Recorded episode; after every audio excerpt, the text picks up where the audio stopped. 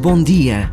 Santa Josefina Baquita, natural do Sudão, foi raptada em criança e vendida várias vezes nos mercados africanos de escravos. Finalmente liberta, tornou-se cristã e religiosa em Veneza e passou o resto da sua vida a ajudar o próximo. Morreu em 1947. Conhecer a vida dos santos é perceber que desde sempre e até hoje são muitos os homens, mulheres e jovens que são um sinal palpável da presença de Deus no mundo. Por vezes basta a pausa de um minuto para nos recordarmos de alguém que, na rotina do dia a dia, nos interroga sobre esta presença, traduzida tantas vezes em gestos de amor, de perdão, de paciência, de compaixão.